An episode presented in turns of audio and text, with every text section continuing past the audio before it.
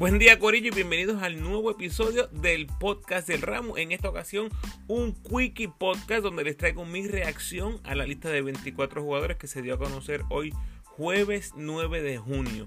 Entre otras cositas voy a hablar de qué significa esta convocatoria para Barea, cuántos de esos jóvenes fenómenos harán el corte y las ausencias más notables, entre otras cosas.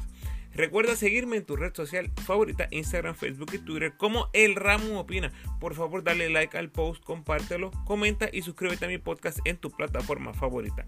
Además, me puedes enviar tus preguntas o sugerencias a elramoopina.gmail.com o en cualquiera de mis redes sociales. Puedes apoyar al ramo convirtiéndote en patrocinador del podcast y lo puedes hacer a través de Anchor con 10, 5 o 1 dólar al mes. Agradecido por tu sintonía. Que disfrutes. ¿Qué significa esta convocatoria para José Bombarea? Y comienzo por ahí porque creo que es lo más importante, lo que considero la noticia más importante de esta convocatoria y es precisamente lo que no se dijo. José Juan Barea no está en la lista. Está jugando BCN, está jugando a un alto nivel en la liga, entre los mejores jugadores del torneo y no está en la lista. Corillo, esto solo puede significar una cosa. Vamos a despedir a Barea este verano. Vamos a despedir en grande a Barea este próximo julio en el Clemente ante casa llena. Yo les había dicho que si Barea estaba saludable y jugando a un buen nivel, quería verlo con la camiseta. Así fuera el jugador número 2 en el equipo, no me importaba. Pero me parece que la adición de Alvarado fue clave para que Barea tomara la decisión de no participar. Y siempre va a haber alguno que otro fanático que diga, mira, a lo mejor Barea va a jugar en el futuro, alguna ventana que estemos cortos de personal. Lo miran poniéndose las tenis, vamos a jugar de nuevo a Puerto Rico. Todos sabemos lo fiebru que es José Barea. Y aunque es razonable pensar eso, la verdad es que no lo veo pasando. Yo creo que ya Barea está en esa etapa de su vida que él está listo para terminar su carrera baloncelística. Miren este escenario. Está saludable. O al menos esa es la impresión que tengo de, afuera. Está jugando bien. Santulce está en la lucha en el BCN, entre los mejores equipos en el BCN. Puerto Rico jugando en casa. Mi gente, el escenario es perfecto es ideal para varias jugar y ni siquiera está en la lista. Yo creo que eso dice muchísimo de lo que está pasando por la mente de José Bombarea. Entiendo que él debe haber pedido que no se le incluyera y ahora me parece que la bola está en la cancha de la federación para ver cómo vamos a despedir a este gigante de 5 pies y 10 pulgadas. El ramo, a través de este medio que es mi podcast, que es 100% público y accesible a todo el mundo. Yo me pongo a la disposición de la federación para ayudar en lo que sea. Voy a estar en Puerto Rico y voy a estar disponible. Y digo que me pongo a la disposición simplemente porque estoy casi seguro que soy la única persona en el mundo que tiene absolutamente todas las estadísticas de Barea con la selección. So, si quieren hacer algo con las stats, you know where to find me. Federación, estoy aquí para ustedes. Aclaro algo aquí, para ustedes lo que me están escuchando. Yo no tengo absolutamente ninguna información que esto va a ser así. Ni siquiera he escuchado rumores, simplemente la estoy cantando como la veo. Próximamente se va a anunciar el retiro de Barea, ya sea de su boca o de parte de la federación, y es menester de la federación estar lista para inmortalizar su número inmediatamente. Y yo sé, Corillo, yo sé que tenemos a Fico, a Casiano que usaron ese número 5. Pero este es el momento de Barea. El Clemente lleno a capacidad. Barea está vivo, está saludable, está presente, merece una despedida en grande. Muy bien, vamos a la convocatoria. Algunos datos por aquí interesantes. Eh, Condit y Romero son los jugadores más altos con 6-9 cada uno. hashtag sembrados. Mojica es el jugador más veterano de esta convocatoria con 37 años y por cierto jugando a un gran nivel en el BCN y con su coach vaquero al mando de la selección y con una buena ventana en febrero pasado. Yo creo que tiene chances reales, aunque a ustedes no les guste. Eh, dos eh, jugadores que estuvieron activos en la NBA esta temporada pasada, siete jugaron en Europa, cuatro jugaron en el G League y 21 están activos en el BCN. Los únicos que no están activos son Piñeiro, Alvarado y Justin Reyes. Y de esos 24, solamente Cintrón, Jordan Cintrón el novato, Philip Wheeler y Tremont Waters nunca han jugado en el equipo adulto. ¿Qué resalta de esta convocatoria? Sin duda alguna la edad. Tienes a Wheeler y a Condit con 20 y 21 añitos respectivamente. Wheeler teniendo una campaña MVP en el BCN y tienes a Condit el mejor centro natural nativo que tenemos ahora mismo. Y hay que mencionar que Condit ya tiene experiencia con la selección y lo hizo muy bien en el repechaje en Serbia. Además, se añade Waters y Alvarado, únicos jugadores en esta lista con experiencia en la NBA, ambos por debajo de los 25 años. Y ahí, en esos cuatro que les mencioné, hay dos de los favoritos para novato del año en el BCN. Y entonces, para completar los cinco, tienes a Jordan Cintrón, que es el tercer obvio candidato para novato del año. Así que aquí tienes cinco jugadores jóvenes, fenómenos: Philip Wheeler, George Condit, Tremont Waters, Alvarado, Jordan Cintrón. Ahora, la pregunta es: ¿cuántos de estos jóvenes harán el corte? Nosotros rápido nos emocionamos y empezamos a postear de estos chamacos eh, van a estar en la selección, hay que hacer un recambio, siempre veo eso en las redes. Pero hay que ver realmente cuántos tienen una oportunidad. Y una oportunidad real es a lo que me refiero. Déjenme, les explico. Aquí hay unas posiciones que ya están cubiertas y de eso tenemos que estar bien claros. José Alvarado, activo en la NBA, está sembrado. Gary Brown, Jean Clavel, Piñeiro, tres de los mejores jugadores que tuvimos en Europa, por lo menos en las mejores ligas. Estuvo Gary, estuvo Piñero. Clavel mientras estuvo activo eh, fue un fenómeno en la liga en Ucrania. Los tres activos en Europa están sembrados. Y tienes a Romero y Condit, como los mencioné, son los dos jugadores más altos en esta convocatoria. Están sembrados. Así que ahí tienes 1, 2, 3, 4, 5, 6 jugadores que están sembrados en el equipo. José Alvarado, Gary Brown, Jean Clavel, Saya Piñero, Ismael Romero y George Condit. Curioso que ya ahí les mencioné a dos de los cinco que estaba hablando al principio de esta parte que les estoy hablando de los jugadores jóvenes. Pero la realidad es que son de lo mejor que hay. Alvarado y Condit no es que sean jóvenes, es que merecen estar ahí. Son dos de nuestros mejores jugadores. Ahora, debido a que no está Varea ni Angelito, me parece que Waters tiene un puesto casi seguro en ese equipo como tercer point guard por diferentes razones. Tiene experiencia en la NBA, ha jugado a un gran nivel en Puerto Rico y su coach es el asistente de la selección. Además, queremos enamorarlo lo más posible para que quiera volver a jugar en Puerto Rico, volver a jugar con la selección. Si está en esa lista, gente, acuérdense, está en el BCN, está en esa lista, es porque tiene la intención de jugar en ese equipo. Así que, asumiendo que Waters va a ser el tercer point de esta selección, eso nos deja a Philip Wheeler y a Jordan Cintrón en ver qué va a pasar con estos dos jugadores, cuáles son las opciones reales. Si estoy diciendo que ya los otros tres están prácticamente sembrados en el equipo, ¿qué pasa con Wheeler y Cintrón? Vamos a ver, en estos momentos si me están siguiendo lo que estoy diciendo, básicamente tengo en los 12 a José Alvarado, Gary Brown y Tremont Waters. Tengo a Jean Clavel, tengo a Piñeiro, tengo a Romero, tengo a Condit. Básicamente, queda disponible un puesto de Churingan, un puesto de Small Forward y tres hombres grandes. ¿verdad? Y para efectos de este ejercicio que estamos haciendo, asumamos que todos están 100% saludables, que todos sabemos no es real. No va a ser el caso, pero vamos a asumirlo para este ejercicio. Aquí va a depender mucho que quieran llevarse, obviamente, el cuerpo técnico. Pero recientemente hemos visto que han jugado mucho con tres guards.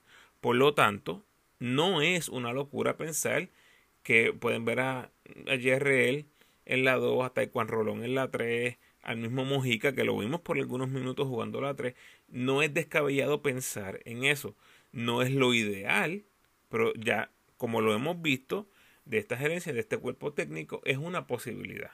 Y para ser justo, me parece que ha sido también por la poca disponibilidad de jugadores de altura, así que eso hay que mencionarlo. Pero, pues de eso que les mencioné, ahí tendrías, en teoría, a Mojica, Sosa, Thompson, Taekwondo y Yerreel luchando una o dos posiciones.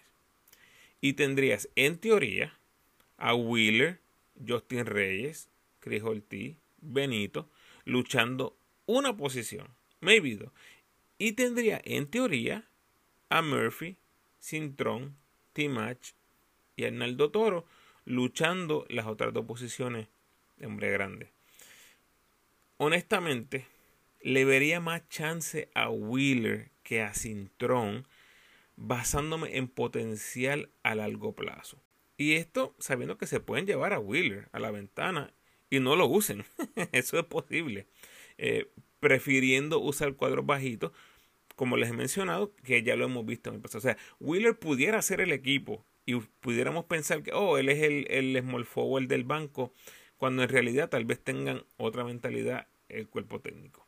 Así que vamos a estar bien pendientes cómo se desarrolla todo esto de los nombres que van surgiendo en como los escogidos para esta, esta convocatoria final. Dos puntos importantes y con esto termino. Les dije que iba a ser corto.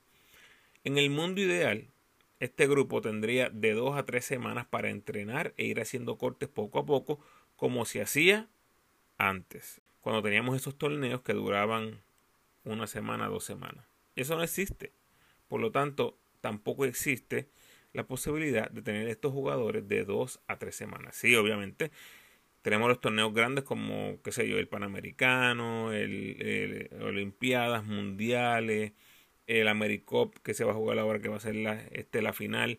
Eh, todavía están esos torneos, pero la ventana es lo que predomina. Y en la ventana, esto de tener jugadores por mucho tiempo no es real. No es real. El escenario que vivimos en las ventanas no se da para eso de estar dos a tres semanas. Por lo tanto, Corillo, no vamos a ver estos 24 jugadores en cancha. No es posible. Y más que no sea posible, porque sí es posible, tú puedes decir, mira, vengan todo el mundo los 24. Es que no hace ningún sentido tener 24 jugadores practicando para cortar a 12 en un día, en dos días. No hace sentido. De esta lista de 24, gente, aquí hay jugadores que no tienen ninguna posibilidad de ser el equipo simplemente por logística. Y quiero que me sigan en este punto que les estoy diciendo. El lunes 27 de junio juegan 10 de los 12 equipos del BCN. Y los únicos que no juegan el lunes juegan el domingo. Que en esos últimos dos días, domingo y lunes, que va a cerrar la temporada regular del BCN, domingo y lunes, juegan los 12 equipos del BCN. Y ya les dije que 21 de los 24 jugadores convocados están activos en el BCN. ¿Qué significa eso?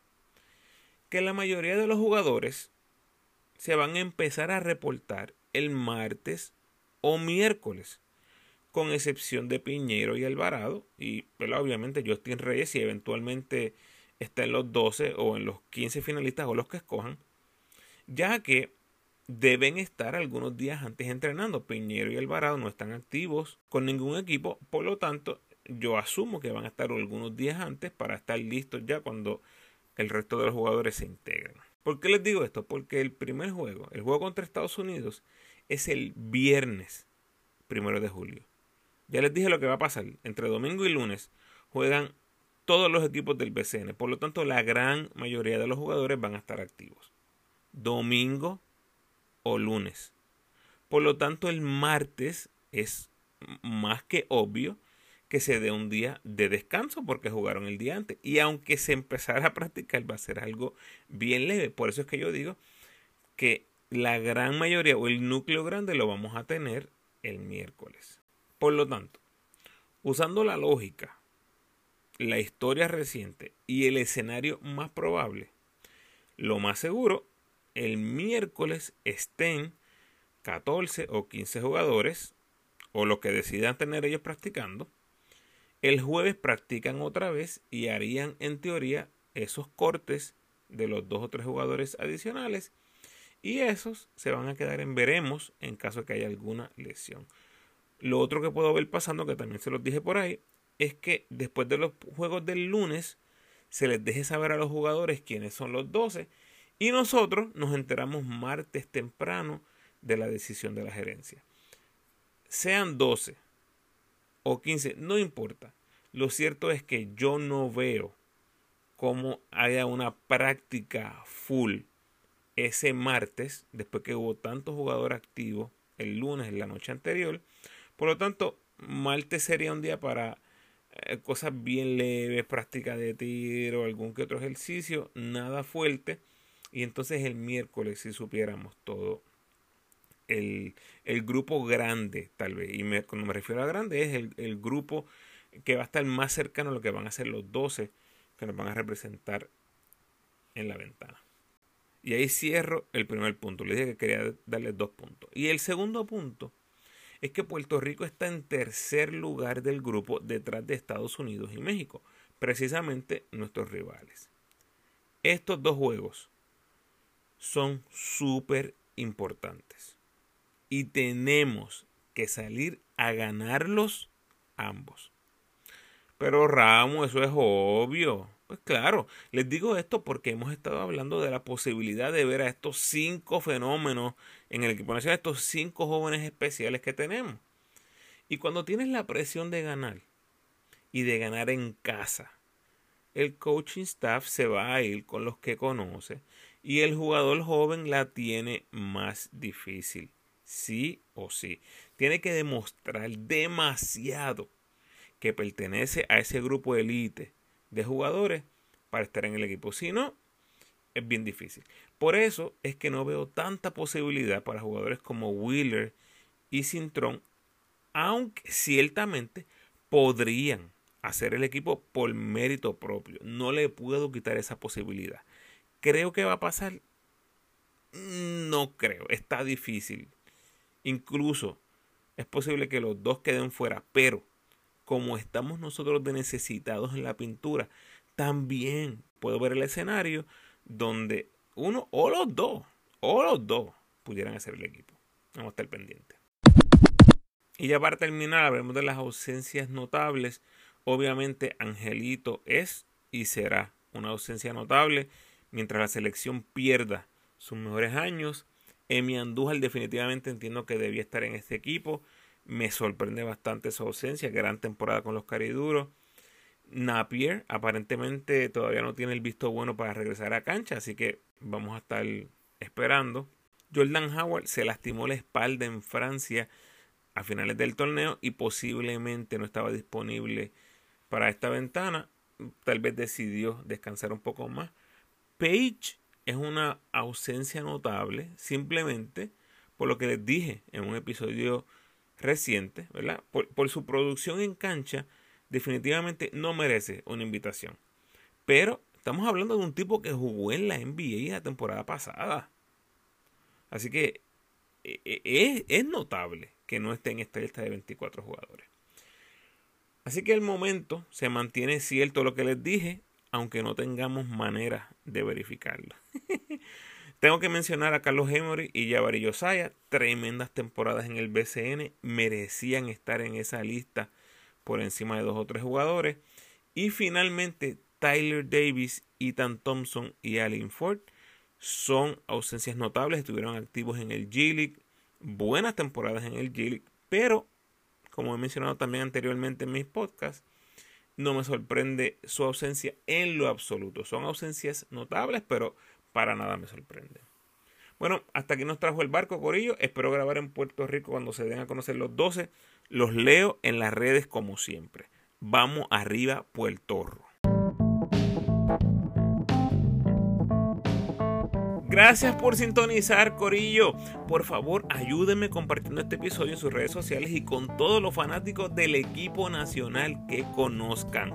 Si estás escuchando el podcast por primera vez, por favor, date la vuelta por toda mi biblioteca de podcast donde encontrarás un manjar exquisito de análisis, listas curiosas y entrevistas que solo se puede disfrutar un verdadero fanático del básquet puertorriqueño.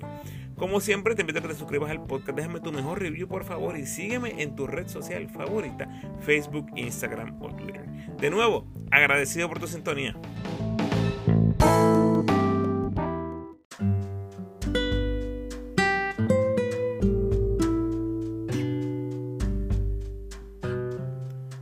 Pensamiento de hoy. Me quedo con la gente sencilla, esa que tiene claro que nadie es más que nadie. Bendiciones.